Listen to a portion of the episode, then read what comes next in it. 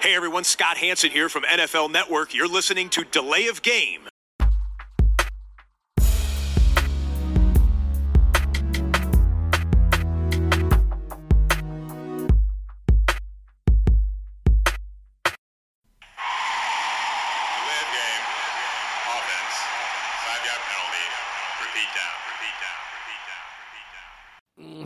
Hallo, Football-Freunde. Wir sind wieder auf Sendung. Hier ist Delay of Game, der Football-Podcast. Hallo, Christian. Hallo Tobi, grüß dich. Ganz überraschend, dass du heute wieder da bist Ja. und sonst keiner. So sieht's Ja. aus. Ist so. Was haben wir Musst heute? mir Vorlieb 180. Ja, Ja. das heißt Vorlieb nehmen. Nee, ich, äh, ich bin ja immer dankbar, wenn sich jemand findet und äh, du findest dich recht häufig hier wieder im Aufnahmeraum. Ähm, 180. ist korrekt, ja. Ja, 180. Ausgabe und äh, seit geraumer Zeit und äh, wir verraten es ja damit auch, wenn sich, wenn sich jemand die Frage stellen sollte, immer noch äh, socially distanced, unser ähm, Aufnahmeprozedere. Aber ja, was viel spannender ist, ist natürlich noch 100 Tage bis zum Saisonstart, Christian, äh, in der National Football League. Und meine Frage an dich, trinken wir bis dahin mehr oder weniger als 100 Bier? Äh, ich, also ich meine nicht im Podcast, sondern Das insgesamt. Ja, dann, Insgesamt. das, ähm, das kann ich nicht vorher sagen. Ich, äh, Ich bin mir, bin mir ziemlich sicher, ich trinke mehr als, Mehr- als 100, 100 einzelne Bier, bis der Saisonstart kommt. mhm, Oder? Ja. Das ist keine Kirmes, Tobi. Das, äh, Das stimmt. Das stimmt. Aber man kann sich ja jetzt wieder irgendwo hinsetzen und äh, weiß ich nicht. Äh, meinst du, man kann wieder feiern. Gut, ja, was hast du denn heute? Schumacher, keine Ahnung. Ähm, ja, das bringt uns zur Bierfrage, hast du recht. Ähm, was habe ich? Ich habe es noch gar nicht aufgemacht. Äh, Landgang Brauerei, ein Pale Ale mit dem Namen Goldgräber und es kommt, glaube ich, aus, von der Brauerei hatte ich noch nie was. Es kommt aus Hamburg, ja. Und wie soll es schmecken? Steht da irgendwas? Äh, Ähm, ja, es ist äh, mit. Hier steht gute Trinkbarkeit. Das ist schon mal gut, wenn es auf dem Bierticket steht, oder? Äh, vielversprechend, ja. Pale Ale, glaube ich, ohne jetzt irgendeine besondere fruchtige Extranote. Ah, doch, fruchtige Aromen steht hier auch drauf. Jetzt habe ich es gefunden. Ja, also, es sieht sehr Ja, vernünftig aus. Was hast du denn? schön, schöne Farbe. Ja, ein äh, Alt vom Niederrhein, ein Bolton. Ich sag Prost. mal Prost.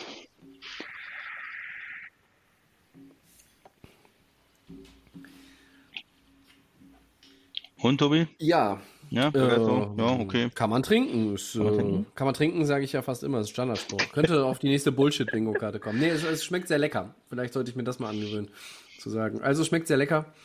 Um, ja, 5,2 Prozent. Das ist alles, alles im Rahmen. Ja, und dein Bolton ist wahrscheinlich traditionell auch ganz Ist gut, sonst brauchbar, ja, ne? ja, will ich nicht trinken. Mhm.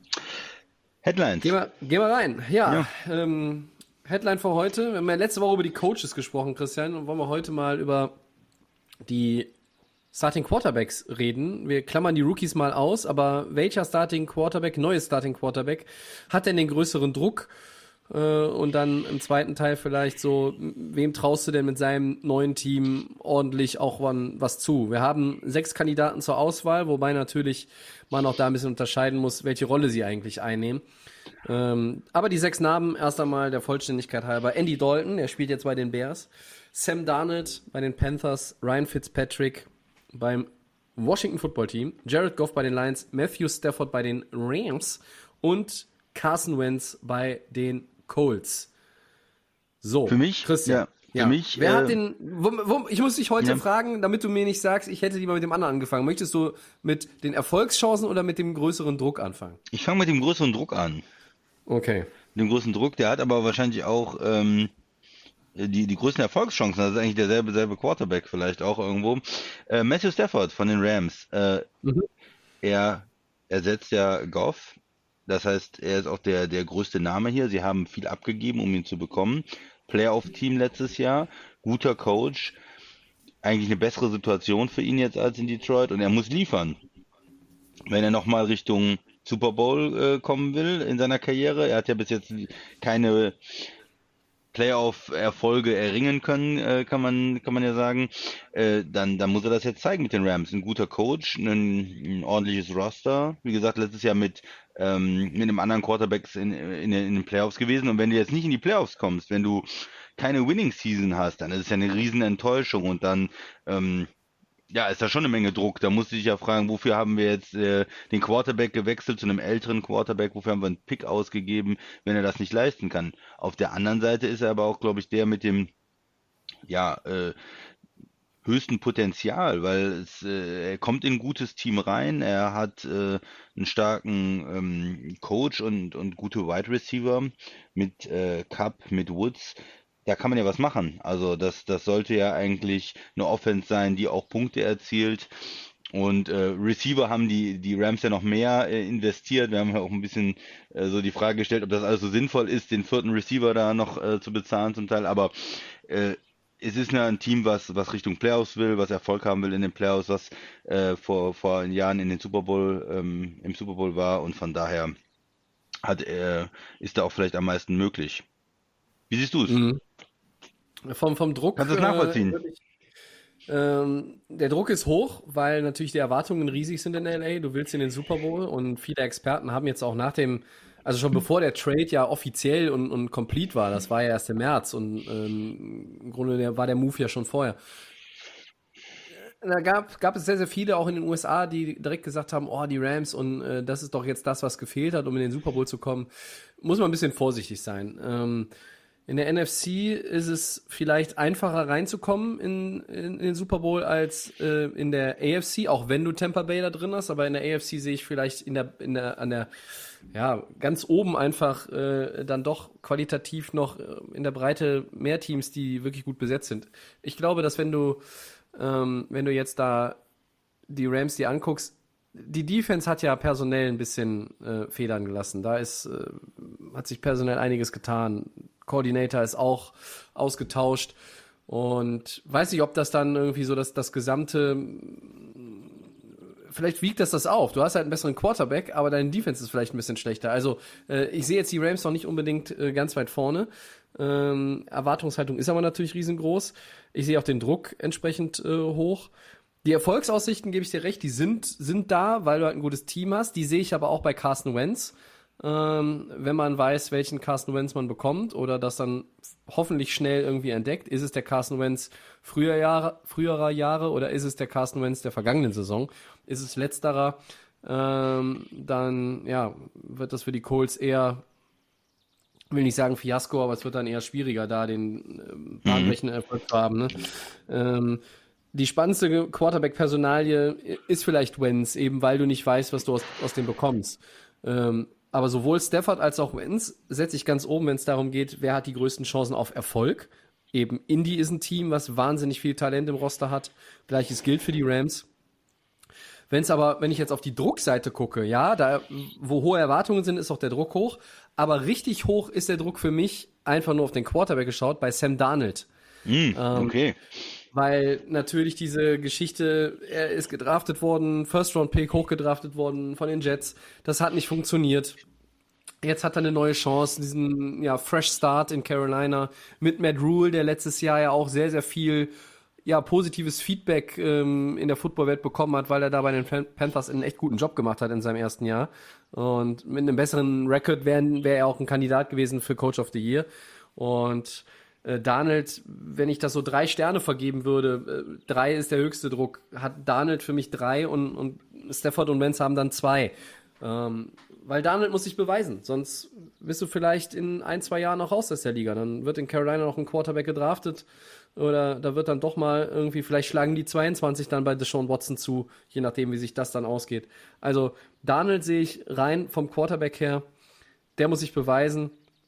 Ähm, der konnte, ja, dem wurde den Erwartungen bis jetzt überhaupt nicht gerecht in seiner Karriere und deshalb würde ich ihn vom Druck her ganz nach oben setzen. Ähm, und von der Chance her habe ich äh, Stafford und Wentz gleich auf. Hm.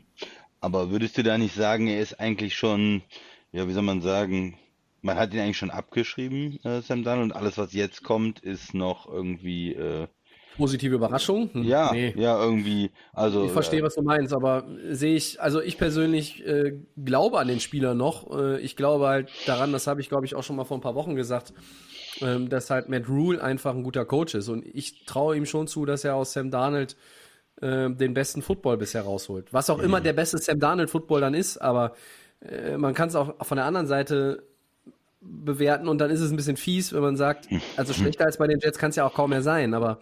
Nee, ich denke, das ist, das ist korrekt. Äh, das in, ist ja, gut, dann, dann, dann habe ich es jetzt gesagt. Der, der Punkt ist ja, in New York war immer so die Diskussion, ah, da ist wenig Talent um ihn rum und vielleicht kann er sich da auch gar nicht richtig entfalten und die Coaching-Situation war auch immer mies und Adam Gase, äh, das hat seiner Karriere auch überhaupt nicht gut getan. Das, das sehe ich auch alles ein. Das würde ich auch unterschreiben. Aber du musst äh, jetzt hier auch mal den, den Unterschied sehen im, im Talent. Äh, und da hat Carolina viel mehr Möglichkeiten als die, als die Jets. Die haben, haben eine bessere Offense drumherum. Und ich traue ihm das zu, eben in dem Verbund. Bessere, mehr Talent um ihn herum, die äh, bessere Coaching-Situation äh, und dann jetzt durchzustarten. Also ich meine, wenn es da nicht funktioniert, ist logisch, dann ist, glaube ich, die NFL-Karriere von Sam Darnold mehr oder weniger äh, gegessen und dann kann er bestenfalls noch irgendwo bei einem Team äh, um den Job des, des Backup-Quarterbacks kämpfen und vielleicht wird er dann nur irgendwo mal dritter Quarterback in drei, vier Jahren sein. Aber ich habe ihn noch nicht abgeschrieben. Ja. Du schon. Oder ich schon irgendwie, so ja. Ich, ich, ich, trotzdem sehe ich irgendwie, ja, habe ich ihn komplett abgeschrieben, weiß ich nicht, aber ich, ich weiß nicht, ob er noch so viel Druck hat jetzt bei einer anderen Franchise, ähm, die ihn nicht gedraftet Meinst du, der ist weniger haben. geworden? Meinst du, der ist weniger ja. geworden, der Druck? Ja, ich hm. glaube schon. Ich glaube, ich glaube, äh, in, in New York war der Druck doch höher als ähm, hoher Draft-Pick, als äh, ja, irgendwo der neue Quarterback der Jets und so weiter. Äh, da sind doch die Erwartungen höher als jetzt bei einem anderen Team, wo man, naja, gut, man hat natürlich einen Draft-Pick jetzt investiert, aber das ist natürlich was anderes als ein hoher First-Round-Pick, oder? Das, in, das Investieren hm, so ist das eine und hm. der Standort New York ist natürlich, äh, spielt da auch nochmal mit rein, aber äh, trotzdem hast du ja immer noch dieses Preisschild. Also das Preisschild ist an dem Spieler ja immer noch dran. Hm. Und auch wenn Carolina nicht gedraftet hat, als Carolina Panthers-Fan, klar, einerseits darfst du skeptisch sein. Sam Darnold, oh, habe ich gesehen im Spiel XY, äh, fand ich schlecht.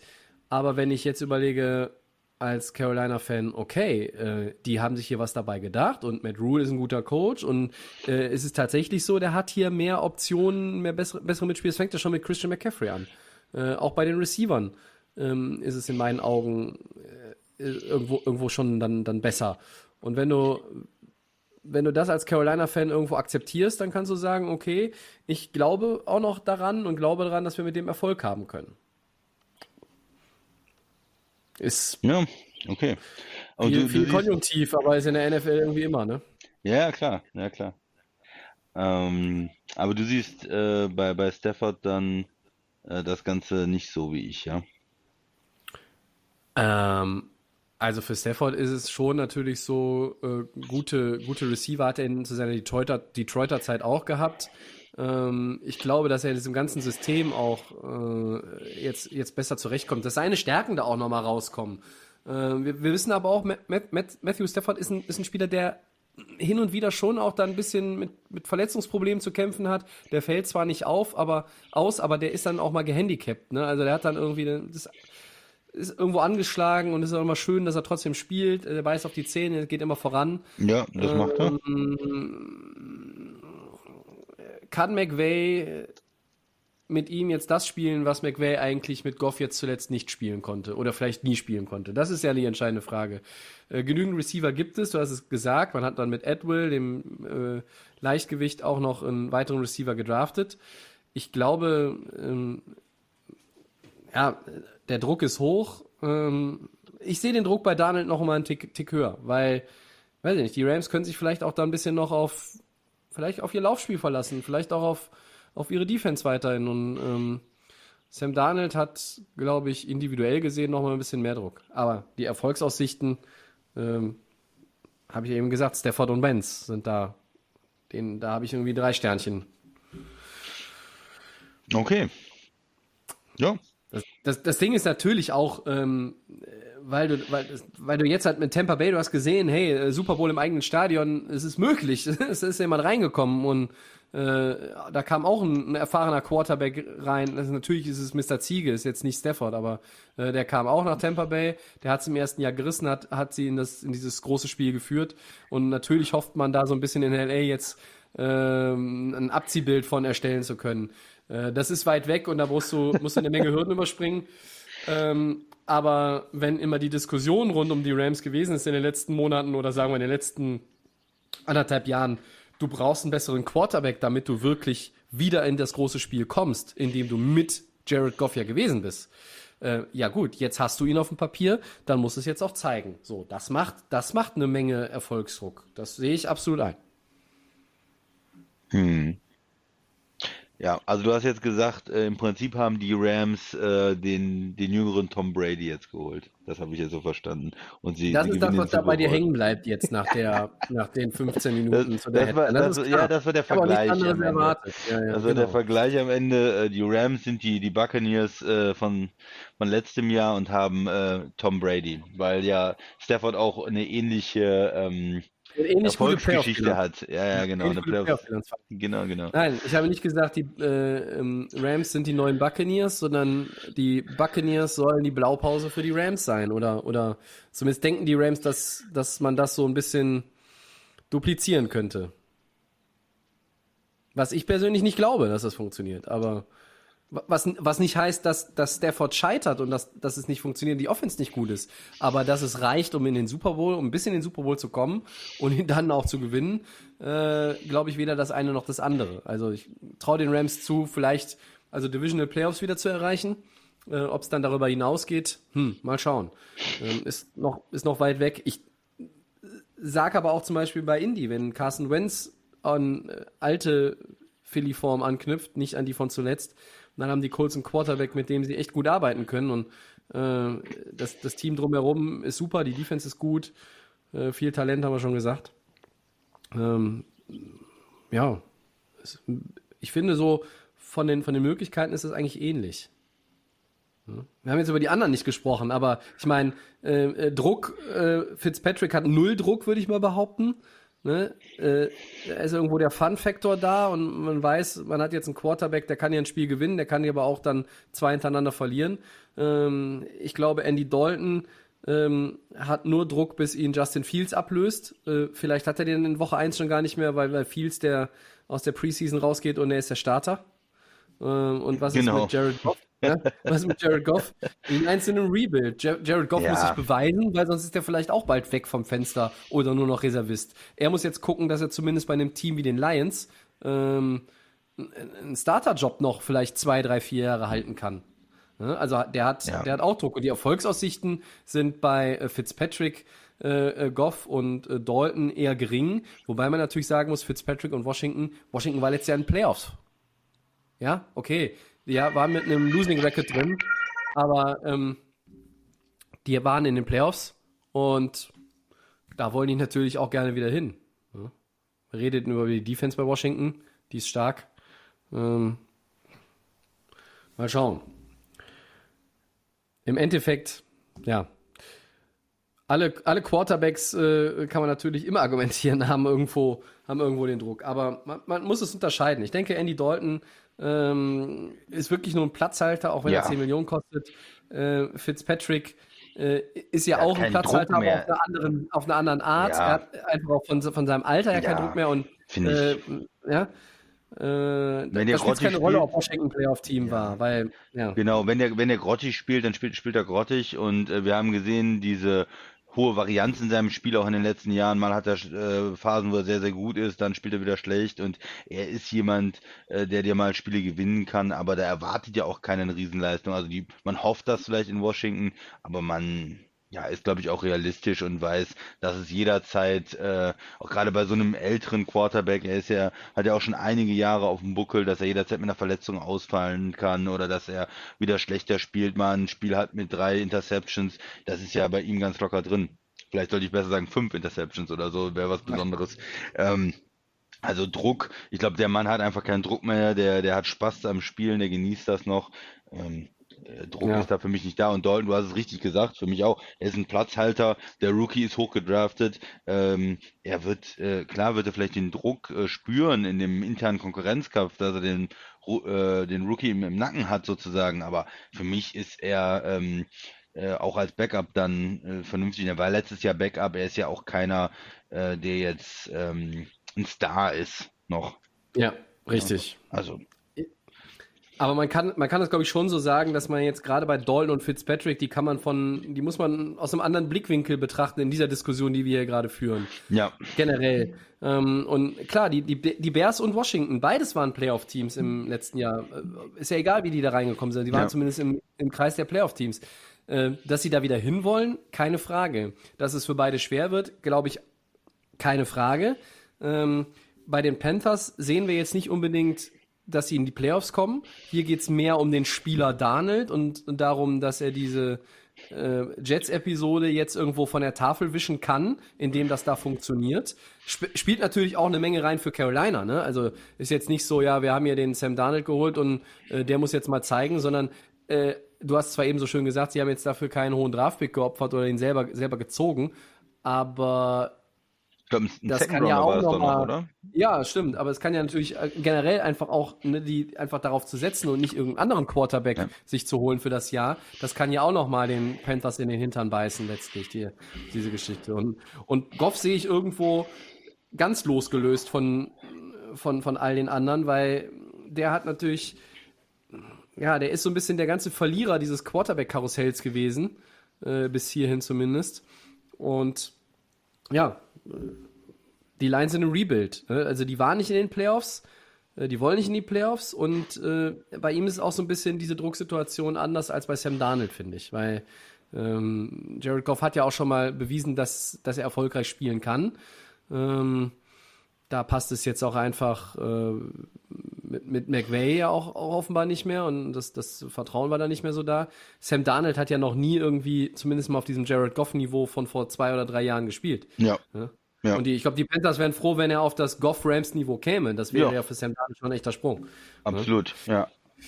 Ja, also, ich bleib dabei. Darnold ist für mich äh, der mit dem größten Druck aus diesem Sextett und die größten Erfolgschancen räume ich äh, Stafford und Wentz ein. Das sind für mich zwei Quarterbacks, die mit ihren Teams in die Playoffs kommen. Und wenn die dann im Flow sind, können die auch relativ weit kommen. Aber äh, ich rede nicht davon, dass sie den Titel gewinnen. Heu heute nicht. Und ja, bei dir ist es eigentlich Stafford für beides. Ne? Stafford für beides, ja. Das war meine Überlegung, als ich da so drauf geguckt habe. Auf der einen Seite da vielleicht das höchste Potenzial. Man kann natürlich auch Wenz gehen, da hast du recht, aber einfach, was er letztes Jahr gespielt hat, pff, da tue ich mich halt schwer. Und ähm, auf der anderen Seite den größten Druck. Bei Wenz ist der Druck, glaube ich, auch nicht so groß, weil er ja letztes Jahr eben bei Philly so schlecht ausgesehen hat. Und da ist hm. schon, glaube ich, auch einfach die, die Kompensation, um den Quarterback zu bekommen, war einfach bei Stafford auch am, ähm, am größten, am meisten ist ausgegeben worden, am meisten Draftkapital und damit ist dann auch der größte Druck verbunden, so in meiner, in meiner Sicht dann. Ja, das ist definitiv ein Punkt. Gut, dann Quarterback-Diskussion beendet, oder? Mhm. Ja. ja. Segment 3. Oder? Ja, Two-Minute Warning. Two-Minute Warning. Ähm, und die Frage, ob ich mal anfangen soll oder. Ja, bitte, Tobi. Kein Thema. An, dann fange ich mal an. Okay, also meine zwei Minuten starten jetzt. Ja, mein Two-Minute Warning heute. Ähm, ich habe zwei Themen mir rausgesucht. Das erste ähm, ist ein bisschen ernsteres Thema. Ähm, ich bin über eine Geschichte jetzt beim Durchstöbern die Tage auch äh, nochmal gestolpert. Solomon Thomas, der jetzt bei den Raiders spielt, Defensive Liner, hat die Defensive Line Foundation gegründet. Das ist eine Stiftung, die sich unter anderem mit dem Thema Mental Health beschäftigt. Ähm, das hat bei ihm auch einen persönlichen Hintergrund, ähm, weil sich, äh, ich glaube, seine Schwester äh, auch das Leben genommen hatte. Und ja, generell für mich ein wichtiges Thema, was ich finde, was wir auch mal hier ansprechen können. Äh, Mental Health, ähm, gerade im Leistungssport oft unterschätzt, aber auch im privaten Bereich. Also äh, auch in, sag ich mal, der äh, ja, unserer Welt, dass äh, viele Leute da einfach auch, auch mit zu kämpfen haben. Ähm, und äh, dass da auch gut darauf aufmerksam gemacht werden sollte immer wieder viele Leute ja auch nicht gerne darüber sprechen. Und ähm, ja, Tom ist natürlich nicht der Erste, der sich damit befasst in der NFL, auch nicht der Letzte, aber da war als Aufhänger nochmal so, finde ich eine gute, gute Sache, wenn sich da die Jungs für einsetzen, ähm, gerade auch beim Football. Ähm, also ähm, ja, Daumen hoch dafür. Und das zweite, äh, jetzt, äh, muss ich mal gucken, wie viel Zeit habe ich noch? 40 Sekunden. Ähm, großartig, ganz anderes Thema, Wrestling-Intermezzo. Äh, AEW war zu Gast in Jacksonville und vielleicht habt ihr es auch gesehen, irgendwie über Social Media oder auf irgendeiner der einschlägigen Seiten. ESPN hat es auch. Ähm, Urban Meyer hat quasi Chris Jericho unterstützt, ja. Äh, irgendwie beim Beatdown eines Konkurrenten irgendwo im ja, im Büro, im Office der Jaguars, Urban Meyer da mit involviert in der Show. Fantastisch. Und Chris Jericho am Ende auch noch mit dem Satz, äh, thanks, have a great season. Äh, und äh, das fand ich sehr amüsant. Vielleicht habt ihr es gesehen. Äh, Urban Meyer, äh, vielleicht, ja, könnt ihr uns mal schreiben, wer ist ja der ideale Tech-Team-Partner für Urban Meyer irgendwann. Vielleicht ist es ja Chris Jericho. Ja, das waren meine zwei Themen fürs Two-Minute-Warning. Ja, Cool, Tobi. Dann. Dann bist du dran. Zähl mich mal an, genau. Dann laufen deine zwei Minuten ab jetzt. Ja, mein Thema ist äh, heute eine Vertragsrestrukturierung und was das eigentlich bedeutet. Ähm, zwar kam jetzt neulich rein, äh, Steven Diggs ähm, restrukturiert seinen Vertrag. Äh, 11,7 Millionen Base Salary wird eigentlich komplett in Signing-Bonus umgewandelt und das kreiert 8 Millionen Cap Space für die Bills. Und bei solchen Aktionen, das ist natürlich angenehm für den Spieler erstmal, der hat das Geld äh, vorab, hat das sicher, hat auch mehr ähm, Sicherheit insgesamt für seinen Vertrag in den nächsten Jahren und dann schwieriger, ihn zu entlassen. Also eine, für ihn erstmal ähm, eine gute Sache und absolut verdient natürlich. Er hat letztes Jahr toll gespielt. Was heißt das aber für die Bills? Und da wird jetzt spekuliert, kommt ein Move? Man macht das ja meistens, wenn man irgendwas vorhat, die 8 Millionen. Was will man mit den 8 Millionen machen? Sie waren jetzt, äh, hatten nicht mehr viel Salary Cap äh, vor dem Move. Ähm, sie müssen auch noch Rookies äh, unter Vertrag nehmen. Ist es das einfach der Grund? Will man da mehr Flexibilität haben für die Saison? Kommt ein größerer ähm, Move, eine größere Idee. Julio Jones, wir haben es ja letztlich äh, beschrieben, ist äh, verfügbar eventuell. Kann man ihn für einen Zweitrunden-Pick vielleicht in Atlanta loseisen. Äh, letztes Jahr mit Dix haben sie ja sehr, sehr gute Erfahrungen gemacht. Das heißt, einem jungen Quarterback einen Top-Receiver an die Seite zu stellen, kann man die Offense noch besser machen. Mit Dix und und äh, Julio Jones dann. Ähm, oder geht es in eine ganz andere Richtung? Ist es die Vertragsverlängerung vielleicht für Josh Allen schon, die vorbereitet wird, wo man äh, extra schon mal Geld frei ähm, ja, freimacht, ähm, um ihm dann einen absoluten Monstervertrag zu geben, vielleicht auch einen sehr langfristigen Vertrag. Wird da sowas geplant wie äh, Patrick Mahomes, äh, ja, ähm, geht man da in, in wirklich in die 45 Millionen im Jahr Range, um dann auch langfristig diese Planungssicherheit in Buffalo zu haben. Also das äh, bleibt spannend. Was machen sie mit den 8 Millionen?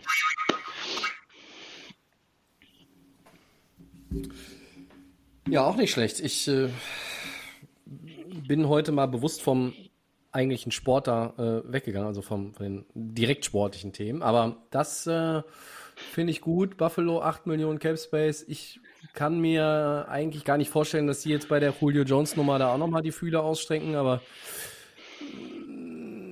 so gestern war mein Gefühl, am Ende landet Julio Jones bei irgendeinem Team, was jetzt gar keiner ernsthaft diskutiert hat. Mhm. Also es waren jetzt schon gefühlt Seattle, waren jetzt no. schon 15 Teams irgendwie in der ähm, in der engeren Auswahl, was aber ja auch vielleicht so mal so ein bisschen, wie soll ich sagen, äh, Clickbaiting ist äh, je nachdem von wem es kommt. Also Seattle, ja, äh, war eine Auswahl. Es wurde über die Rams spekuliert, die sind jetzt aber auch, so hört man offiziell äh, raus.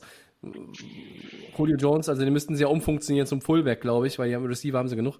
Also ähm, Tennessee Receiver. war ist egal, wenn man da. ja, und, und man hat ja auch irgendwie bei Twitter und überall gesehen und wie viele Footballspieler von verschiedenen Teams irgendwie da so ein bisschen ja um versuchen zu locken auch so ein bisschen. Ja, äh, gestern war mein Gefühl, der landet bei irgendeinem Team, da rechnet jetzt wirklich keine Sau mit und heute bin ich wieder so bei ja, äh, ich warte darauf, dass das Handy klingelt und äh, das klar ist, er geht nach Seattle oder er geht nach Tennessee. Also das was, was so ein bisschen heißer gekocht wird. Buffalo, äh, ja, okay. Ähm, ich finde aber den Punkt gut, Christian, dass vielleicht das schon vorbereitet wird äh, für Josh Allen. Das ja. so in der Richtung, glaube ich, könnte das ja, und da, da, das kann ja was sein, was jetzt äh, sofort hochkocht, also so eine Julio Jones-Geschichte oder eine Vertragsverlängerung. Es kann aber natürlich auch ein bisschen mittelfristig sein, dass man sagt, naja gut, wir haben dann ähm, Cap Space für die Saison, wir haben unsere 5 Millionen, die wir uns einfach offen lassen und ähm, insgesamt ist ja wenig Salary Cap in der Liga. Vielleicht äh, werden noch mal ein paar Veteranen freigesetzt äh, kurz vor der Saison und dann sammeln wir da noch mal Spieler ein und verstärken uns. Also äh, Buffalo kann natürlich jetzt in verschiedene Richtungen gehen. Und das ist, glaube ja. ich, einfach ganz interessant zu beobachten, was da der Plan ist. Aber meistens, wie gesagt, steckt hinter solchen Restrukturierungen ähm, ein tieferer Sinn, der dann später im Laufe äh, der Offseason oder im Laufe der Saison dann deutlich wird. Und dann denkt man sich, aha, okay, das, das war, das steckte dahinter. Dieser Spieler soll noch gesigned werden oder diese Verlängerung ähm, wird gemacht oder das ist jetzt das Konzept, was in Buffalo da verfolgt wird. Mhm. Vielleicht ist es ja auch so, dass man sagt, okay, Josh Allen jetzt schon mit einem neuen Vertrag auszustatten, der wird im nächsten Jahr nur noch teurer, weil, ne, also je nachdem, wenn dann andere auch wieder neue Benchmark setzen, äh, vielleicht kostet sich im Endeffekt 40 Millionen weniger über die nächsten acht Jahre.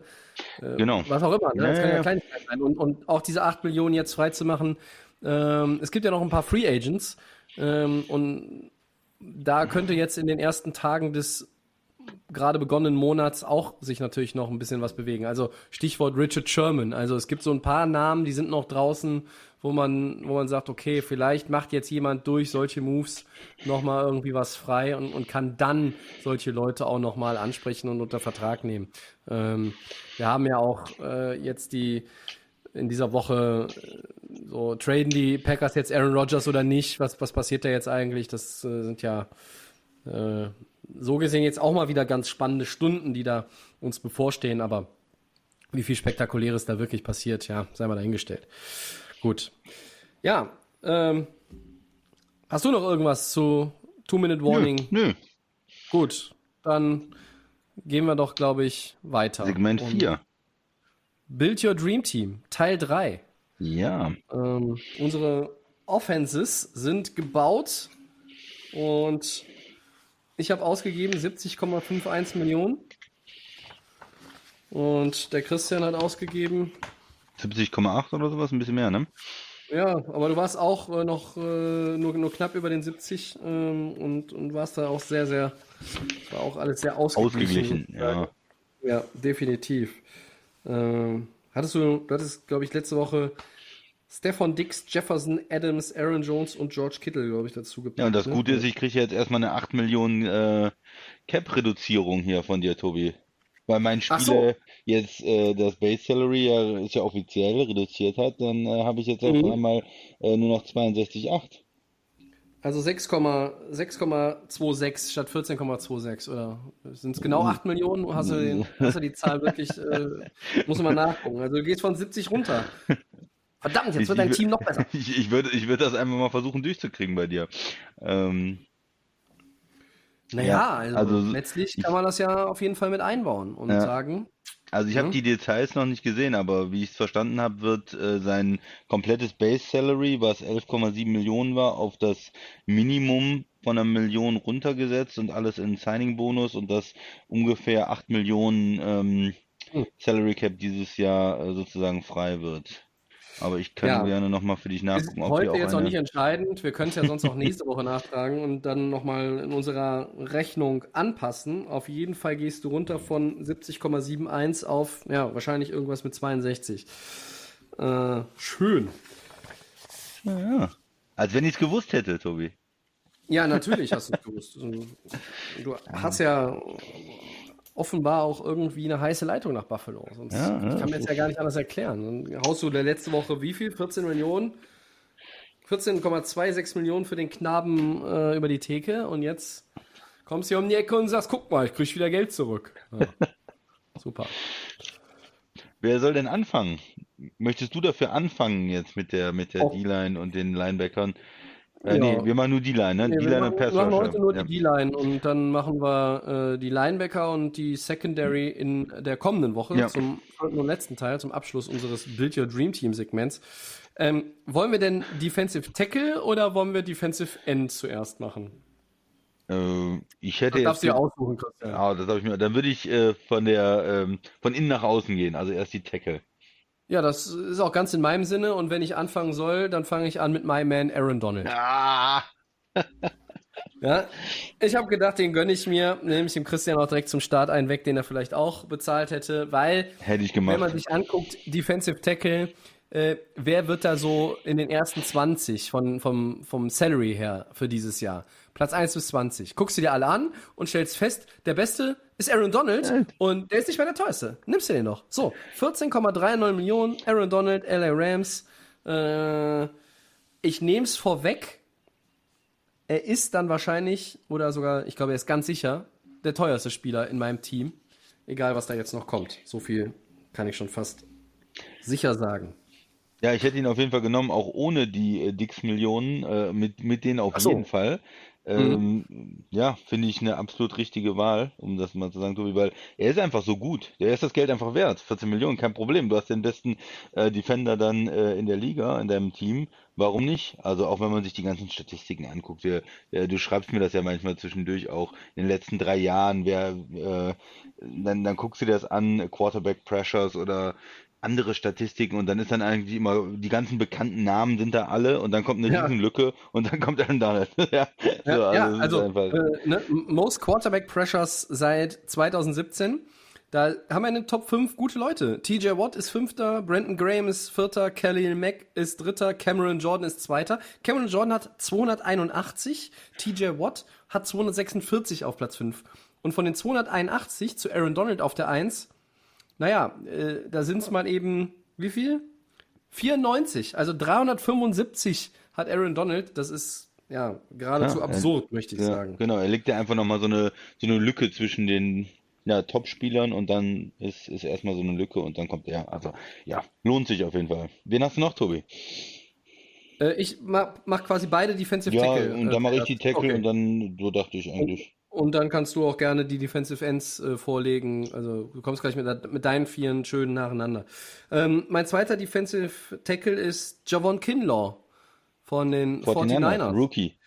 Äh, 3,52 Millionen. Da letztes Jahr Rookie ich, gewesen. Ne? Genau. Gehen in sein zweites Jahr. Dreieinhalb Millionen knapp und äh, sehe ich eine Menge, äh, wie sagt, sagt man so schön, Upside.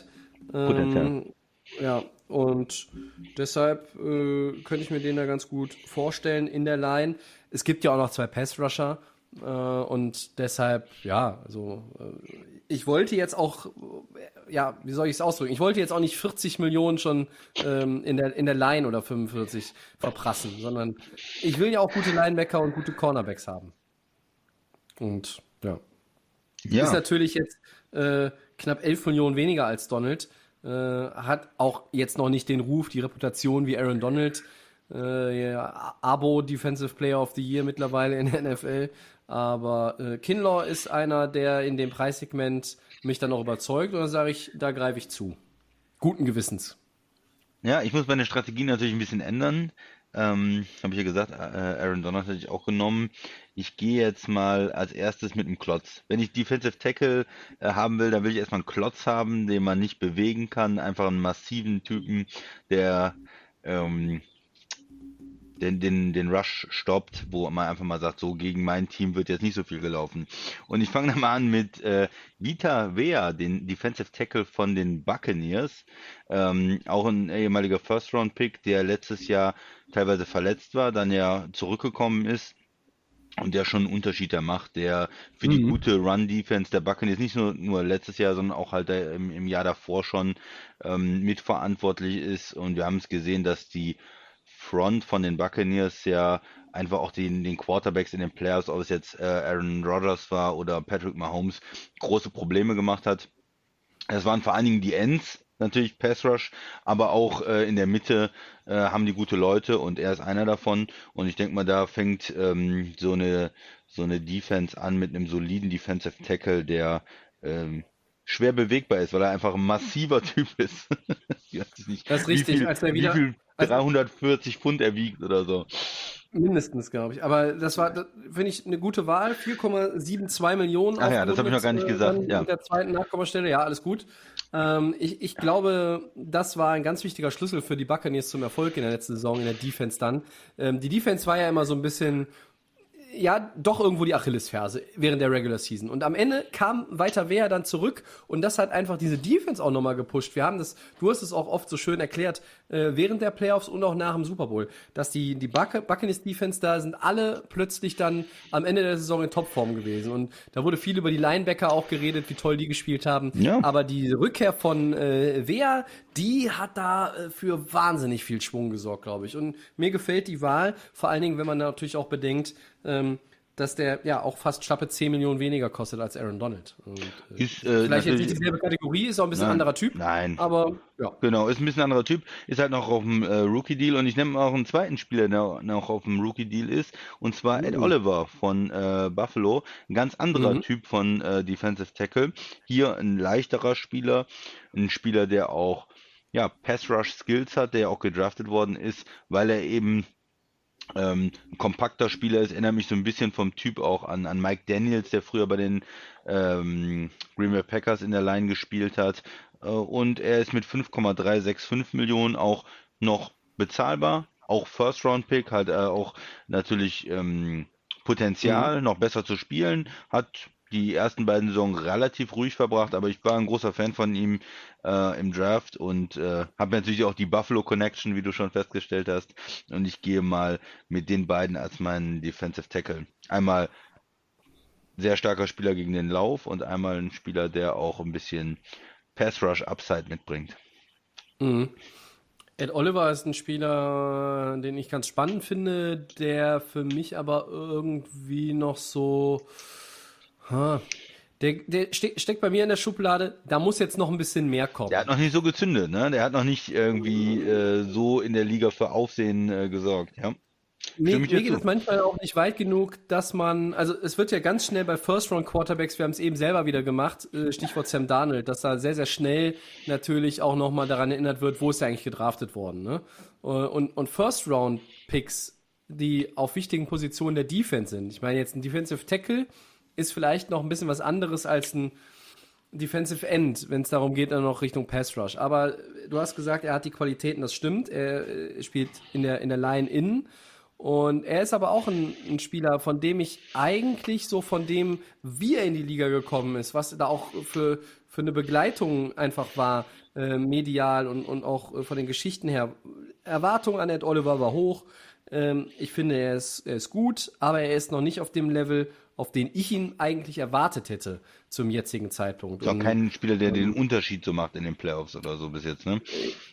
Oder in der, das ist, das ist ja. korrekt. Äh, wobei man auch jetzt sagen darf, in, in Buffalo ist ja eine Defense, die äh, sehr ausgeglichen agiert mhm. und äh, jetzt vielleicht nicht so abhängig ist äh, wie andere Mannschaften, dass halt ein, zwei Leute wirklich dann auch immer diesen, äh, diesen entscheidenden Tackle setzen, so, sondern wenn, wenn Ed Oliver gegen ein Double Team läuft, ja, dann ist halt ein anderer mutmaßlicher frei und dann kann der irgendwie den Quarterback attackieren oder sich den, den, äh, Line, äh, den Running Back gerade schnappen, was auch immer. Und da, da bist du äh, irgendwo dieser Spieler, der er eigentlich sein soll, der ist er mir noch nicht über einen längeren Zeitraum konstant genug. Trotzdem immer noch ganz spannende Personalie und hier, naja, ich meine, auch mit den 5,34 Millionen oder was es sind, das ist absolut okay.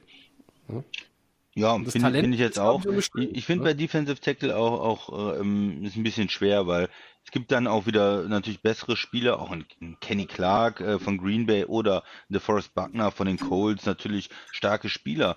Fletcher Cox, aber die sind natürlich auch alle schon sehr teuer. Ne? Die haben alle schon ihre ähm, Verträge gemacht und da muss man natürlich auch über, ähm, überlegen. Und bei Aaron Donald, da wäre es mir wert gewesen, die 14 Millionen zu bezahlen, aber bei den anderen Spielern, ähm, wenn man dann in die höheren einstelligen oder gar zweistelligen Millionenbeträge bei Defensive Tackle geht, äh, habe ich mir gedacht, okay, ich nehme jetzt hier zwei Spieler, Rookie Deal und ähm, spiele mit denen dann in. Soll ich mal mit den Ends weitermachen, Tori? Oder wolltest du noch was sagen?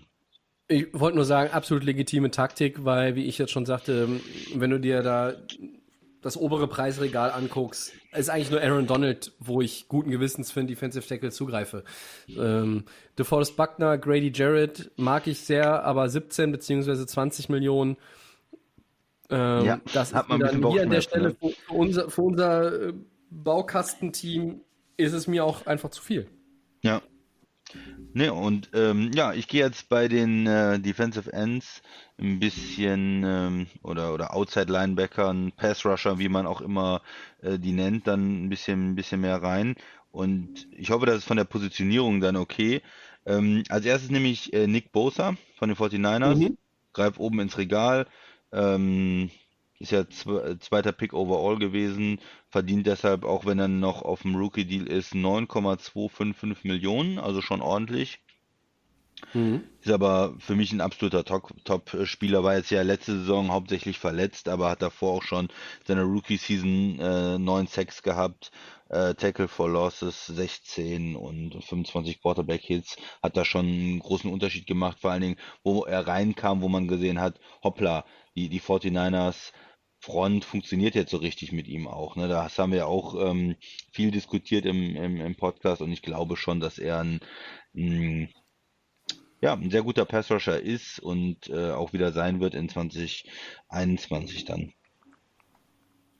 Und Äh, zwei, Bosa, äh, ganz kurz noch vielleicht Ja. direkt dazu, ein äh, Riesentyp. Also ähm, einfach vom, vom Charakter her, ähm, da sind die Bosas äh, in, ja, über, über jeden Zweifel erhaben, zumindest für mich. Und man hat ja, man hat ja schon früh gesehen, was das für ein Footballspieler ist. Und naja, wenn er jetzt mit einer vernünftigen Saisonvorbereitung wieder voll durchstartet, Christian, glaube ich, sehen wir möglicherweise dann in diesem oder im nächsten Jahr den, den besten Nick Bosa. Also ich glaube, das, was wir zu Ja. Beginn seiner Karriere gesehen haben, war jetzt noch nicht das Ende der Fahnenstange. Nee, und da erwartet man eigentlich auch eine Saison von 12, 15 Sacks, äh, sollte eigentlich Ja. für ihn ähm, dann in, in einer guten Form kein Thema sein. Ja. Ähm, und den zweiten Spieler, den ich außen in, in, äh, setzen möchte, eigentlich als Pass Rusher, ähm, ist äh, TJ Watt. Der spielt ja bei den äh, Steelers äh, eigentlich Outside Linebacker, aber für mich ist er ein Pass Rusher, der dann in der Formation äh, Defensive End bei mir spielt. Ist ein bisschen leicht Okay. dann dafür vielleicht, aber ähm, ja, wir haben ja, das ist immer die Diskussion. Hast du die Defensive Ends in einer ähm, klassischen 4-3, dann sind eigentlich die drei äh, Linebacker keine Pass Rusher, ähm, Off-Ball-Linebacker oder ähm, spielt man dann ähm, 3-4 und hat die ähm, Outside-Linebacker als Pass-Rusher, hat dann oft aber auch nur zwei Defensive Linemen und, und wie die Packers zum Beispiel, die spielen eigentlich meistens mit, spielen nominell eine 3-4. Die beiden Outside-Linebacker spielen aber im Prinzip immer an der Line of Scrimmage. Also, ich weiß nicht, Ja. äh, ist das oder ist es bei dir verboten? Ich kann auch einen anderen nehmen. Äh, aber Ähm, äh, ich hätte ihn jetzt Ich, für. hätte- ich hätte es nicht, ich hätte es so nicht gemacht, aber du äh, darfst Ja, es gerne machen. Ja, eben. Mir Ähm, ist scheißegal. Mach doch mit deiner Kohle, was du willst. Äh, Also, äh, ich habe einen massiven Defensive Tackle, da äh, kann ich mir auch ein bisschen leichteren Spieler als, äh, als Outside Linebacker leisten. Äh, 10, der wird umgeschult. Äh, TJ Watt, 10 Millionen, komm, soll, der soll mein Pass Rusher sein. Der hatte 13 Sacks, 14 Sacks, 15 Sacks, den hau ich da rein. Ja, wunderbar. Warum nicht? Ja, ich liebe TJ Watt. Ich mag, wie er Football spielt. Ähm, die die Watt-Brüder sind, sind einfach, einfach alles tolle Footballspieler. Die sind gut ausgebildet, die sind äh, ja auch, haben auch was im Köpfchen und die sind ähm, haben Entertainment-Faktor, muss man ja auch, muss man ja auch sagen. Und äh, TJ Watt ist ein ganz wichtiger Baustein auch für den Erfolg der Steelers Defense der vergangenen Jahre jetzt gewesen. Und äh, ja, ich glaube, man kann ja, man kann ja sagen, also zwei Jahre hat er jetzt äh, auf jeden Fall schon seinem Bruder den Rang abgelaufen als der beste Watt in der NFL. Äh, dafür ist JJ dann auch einfach schon ja ein bisschen älter und zu oft verletzt und äh, TJ Watt fantastisch. Ich äh, wollte auf jeden Fall einen Bosa und einen Watt haben. So. Ja, der andere Bosa ist ja ein bisschen teuer, habe ich mir sagen lassen. Richtig. Ja. Wen hast Deshalb, du, Tobi? äh, Spoiler, ist, ich habe keinen Bosa. Ich habe ja auch schon gesagt, Aaron Donald ist mein teuerster Spieler. Zumindest bis hierhin. Wer weiß, ob mein bei meinen Linebacker oder Defensive Backs noch irgendwie was Teures kommt als Aaron Donald.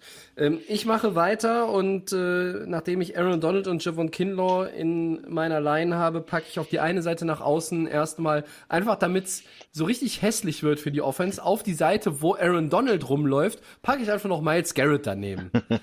ja? Freak. Der kostet ja. mich 9,35 Millionen Dollar, Cleveland Browns und ja, wir erinnern uns alle an diese etwas unschöne Helm-Episode mit Mason Rudolph und Miles Garrett und Miles Garrett hat aber sich seitdem auch nicht zu Schulden kommen lassen. Er hat eine gute Saison gespielt. Auch er hatte wirklich großen Anteil als Leader daran, dass die Cleveland Browns endlich mal wieder in die Playoffs eingezogen sind. Und das ist ein Spieler, der ja auf dieser Position zu den absolut dominanten Leuten gehört und das auch in den nächsten Jahren gehört. Also das sind Spieler, um den du deine, deine Defense bauen kannst. Und ähm, wenn ich mir den jetzt hier leisten kann mit 9,35 Millionen, ähm, der wirkt ja gerade neben Aaron Donald geradezu wie ein Schnäppchen. Und da hau ich doch mal Miles Garrett in mein Team, der äh, vielleicht auch mal ein Kandidat wäre für 18 bis 20 Quarterback-Sex. Den Strain-Rekord habe ich mir vorgenommen. Äh, Bringe ich mit keinem in Verbindung die nächste Zeit, dass der gebrochen wird. Äh, Aaron Donald hätte ich es mal zugetraut, aber ich glaube, mh, hm, der wird ihn nicht mehr brechen. Und ob Garrett ihn mal irgendwann angreift, vielleicht greift ihn Nick Bosa irgendwann mal an, aber naja, andere Geschichte. Und passend auf die andere Seite stelle ich Max Crosby von den Las Vegas Raiders. Vielleicht, abgesehen von Josh Jacobs, der einzige Las Vegas Raiders-Spieler, den man generell für irgendwas gebrauchen kann, äh, so in letzter Zeit. Und Max Crosby, ja, der hat auch noch einen schönen günstigen Deal. 1,05 Millionen Dollar. Ja, der ist wirklich günstig, ja.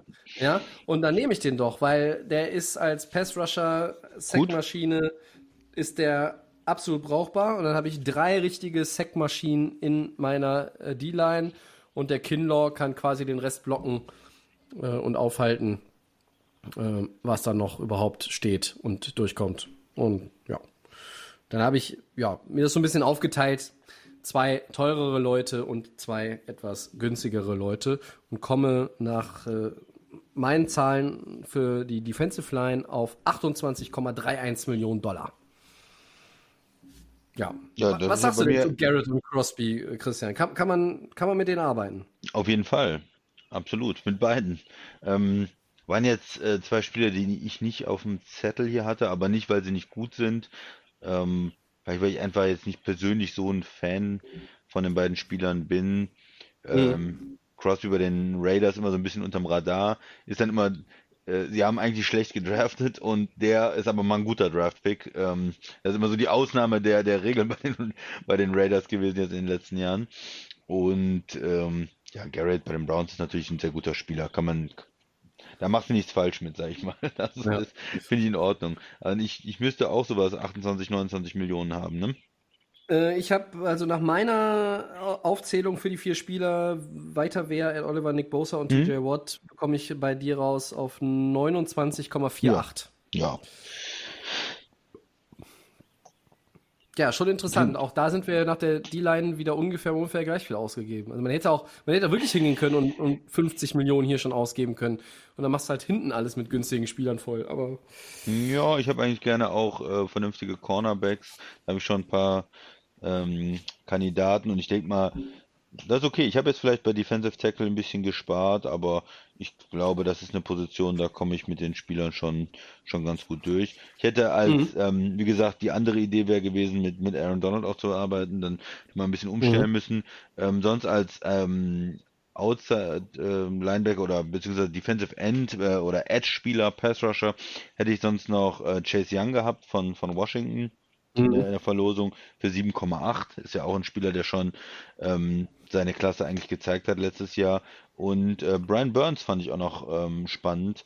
Ähm, mit 3,69 Millionen, also knapp 3,7 Millionen, hatte auch schon 9 Sacks. Und das wäre so eine günstigere Variante gewesen, wenn man äh, mehr bei Defensive Tackle ausgegeben hätte. Aber jetzt, ähm, da ich da ein bisschen gespart habe, habe ich dann die beiden teuren äh, Edge-Spieler dann genommen. Mhm. Ich habe äh, natürlich Nick Bosa ja auch noch auf dem Zettel gehabt äh, und ich habe auch noch Washington-Spieler auf dem Zettel, ähm, die nicht Chase Young heißen. Hm. Zum Beispiel für, für innen in der Line Deron Payne. Mhm. Ähm, der kostet 4,59. Und äh, als Edge Rusher äh, Montez Sweat, ähm, der mit 3,17 auch recht ja, manierlich ist vom, vom Preis. Und den hätte ich mir auch noch ganz gut vorstellen können, so als Plan B, wenn jetzt äh, du da irgendwas vorgelegt hättest und Garrett und, und oder Crosby wären nicht mehr da gewesen. Marcus Davenport, ähm, New Orleans Ja. auch äh, unter viereinhalb Millionen sicherlich brauchbar. Und als Defensive Alles Tackle First Rounder noch auf Rookie ist als Aaron Donald, äh, Chris Jones von Kansas City natürlich. Hm. Mit, mit acht- 8,5 rund ähm, wäre auch nochmal so ein Kandidat gewesen. Aber gut. Ja. Dann schaue ich jetzt nochmal hier drauf. Der Christian also, äh, fassen zusammen, Weiter Wehr und Ed Oliver als Defensive Tackle und Defensive End Nick Bosa und TJ Watt. Und bei mir besteht die Line aus Aaron Donald, Javon Kinlaw und dann außen mit Miles Garrett und Max Crosby. Nächste Woche, letzter Teil, Linebacker und Secondary. Sind dann ein bisschen mehr Spieler als vier, ne? Sieben müssten da noch kommen. Ja, dann brauchen wir noch Ja. ähm, die Linebacker und die Secondary. Da haben wir ein bisschen mehr zu tun, aber das, Ja, das ist macht ja nichts. Also auf jeden Fall noch äh, 40 Millionen und ein bisschen Wechselgeld übrig. Ich bin gespannt und ich bin vor allen Dingen mir relativ sicher, dass äh, wir uns nächste Woche auch häufiger noch Spieler gegenseitig wegnehmen. Ja, Ist so meine Vermutung, aber das sage ich Ja. jetzt und dann stimmt's nicht. Ich weiß es nicht. ja, ich muss jetzt erstmal gucken, dass ich, dass ich TJ Watt äh, trainiere, dass der ein bisschen Muskelmasse zulegt, dass der dann auch vernünftig Defensive End spielen kann. Ach. Oder in meinem Hybrid-Schema hier vernünftig spielen kann. Äh, ich Ja, aber ich den nächste Woche nochmal äh, nennen, damit du Geld sparst. Ne? Und das mit dem Dix, das rechnen wir nochmal exakt aus, damit wir wissen, wie viel Geld der Christian noch, noch übrig hat, mehr übrig hat. Also er hat ja sogar äh, 45 plus, äh, 46, 48 plus irgendwie noch übrig. Ähm, Nur Top-Leute da. ja, gehst du nochmal richtig auf Shoppingtour, alles klar. Ja, Gut. dann sind wir schon bei den Four Downs, richtig? So sieht's aus. Four Downs. Soll ich starten? Gerne. Kicker Adam Vinatieri beendet seine Karriere. Ist der vierfache Super Bowl Champion und All-Time Leading Scorer ein künftiger Hall of Famer?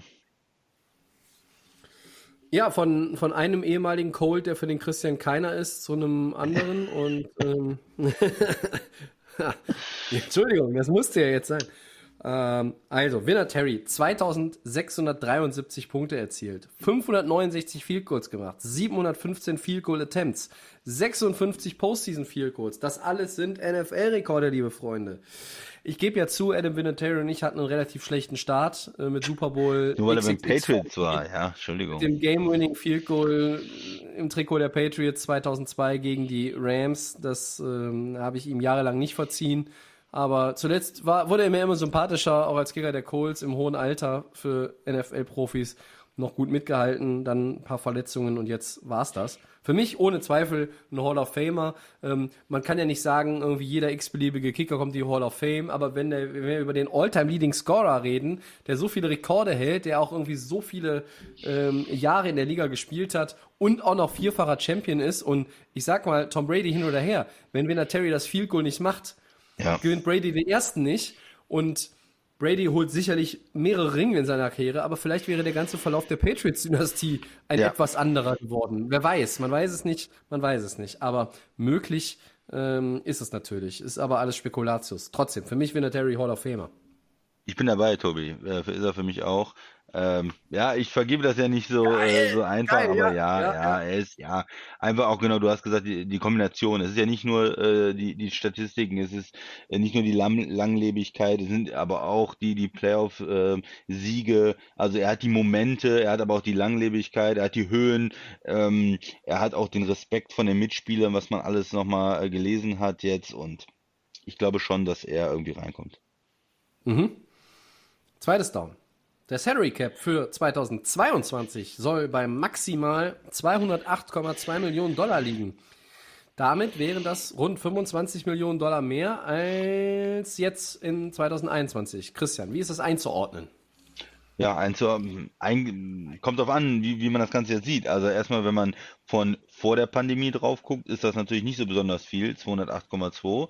Ähm, ist ja nur eine leichte Steigerung dann äh, gewesen. Auf der anderen Seite, wenn man jetzt von diesem Jahr guckt, wo der Salary Cap ja runtergegangen ist, ist dann diese äh, Steigerung von 25 Millionen eine extrem starke äh, oder hohe Steigerung schon.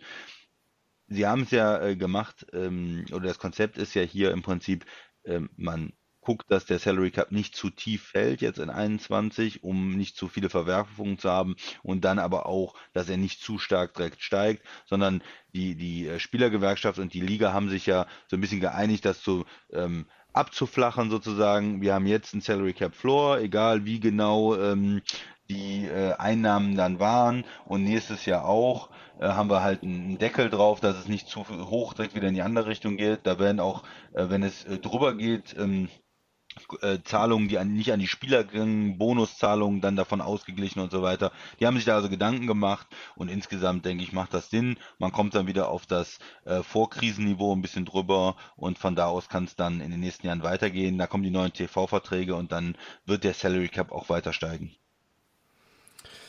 Äh, ja, also für 23 soll er noch höher liegen. Das, äh, da wird aktuell über 225 Millionen spekuliert. Und man darf ja auch nicht vergessen, die 208,2 sind A noch nicht final. Das wird ja dann erst äh, Anfang 2022 auch wirklich verabschiedet. Ähm, und, und B, es ist der höchste Wert. Äh, ne? Also wir, wir waren noch nie über 200.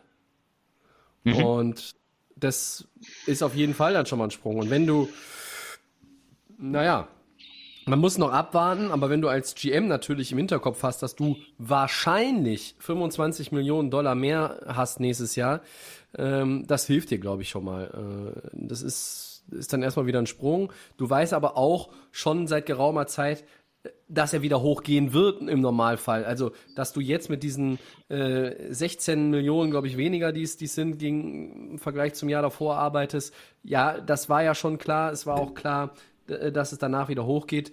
Ähm, das ist jetzt auf jeden Fall so ähm, ja, die, die Decke des Ganzen.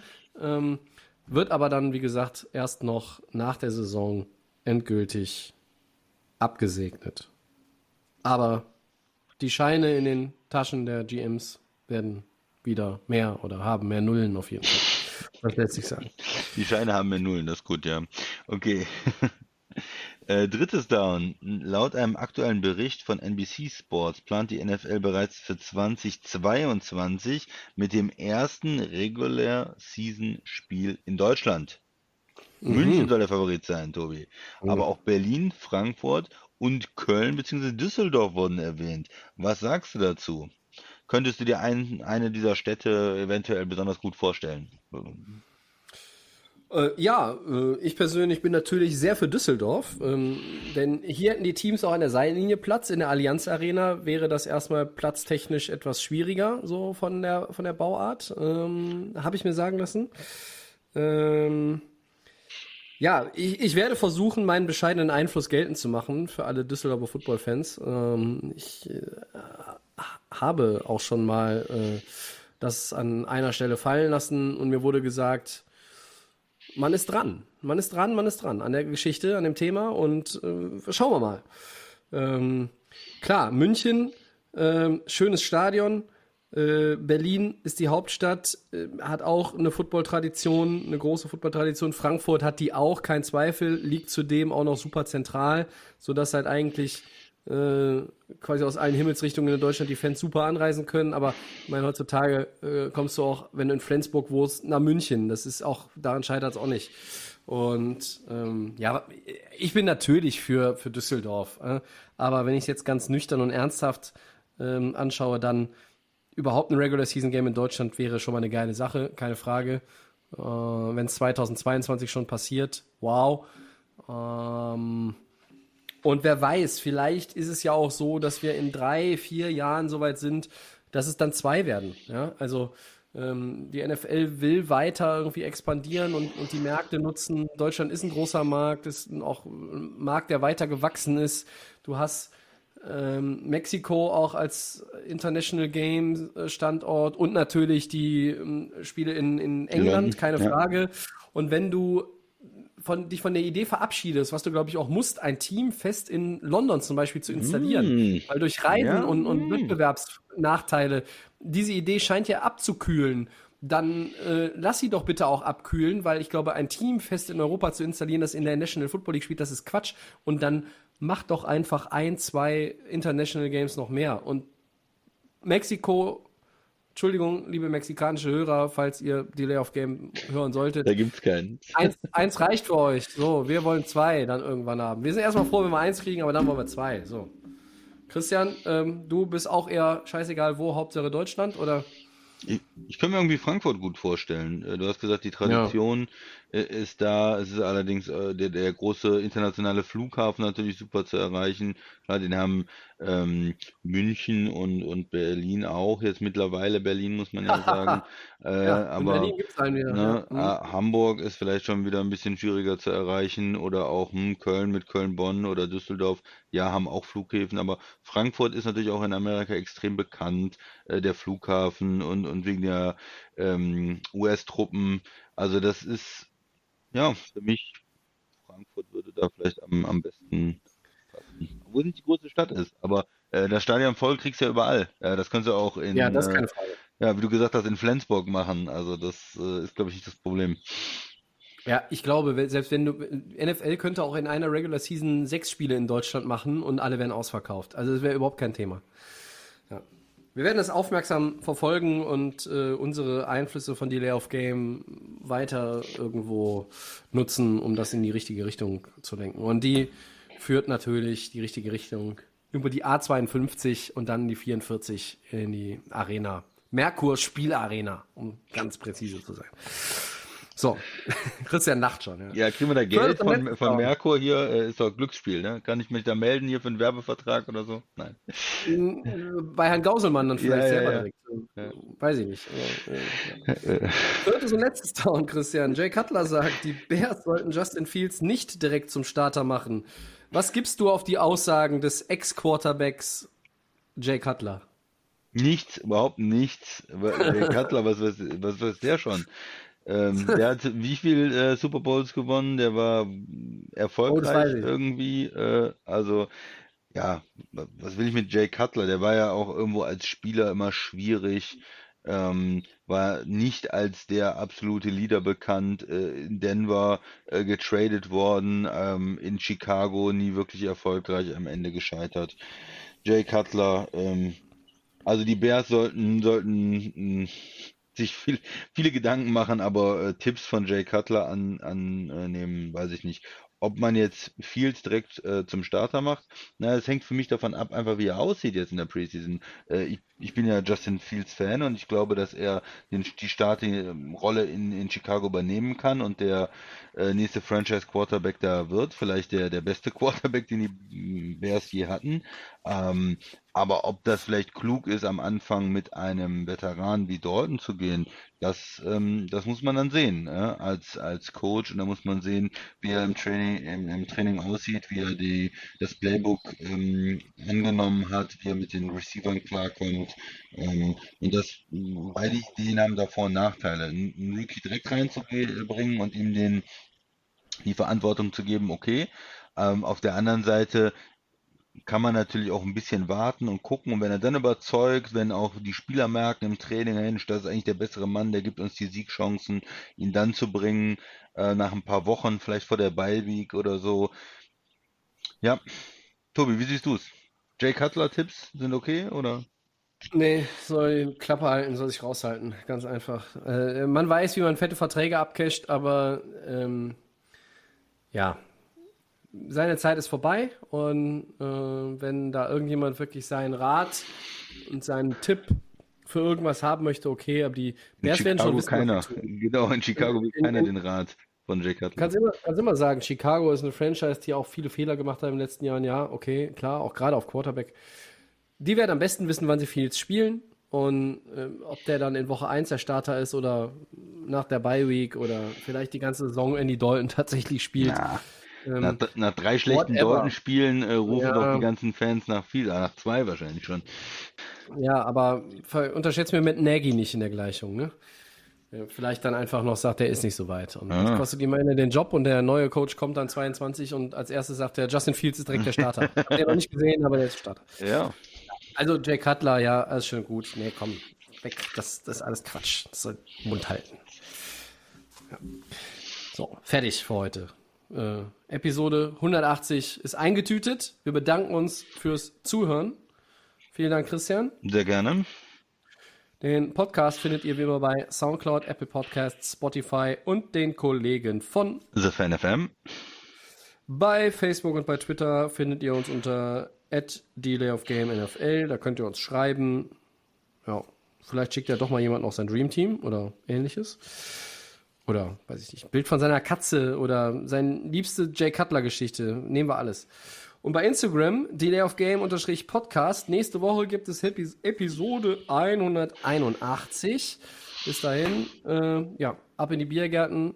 Wir sind raus. Ciao.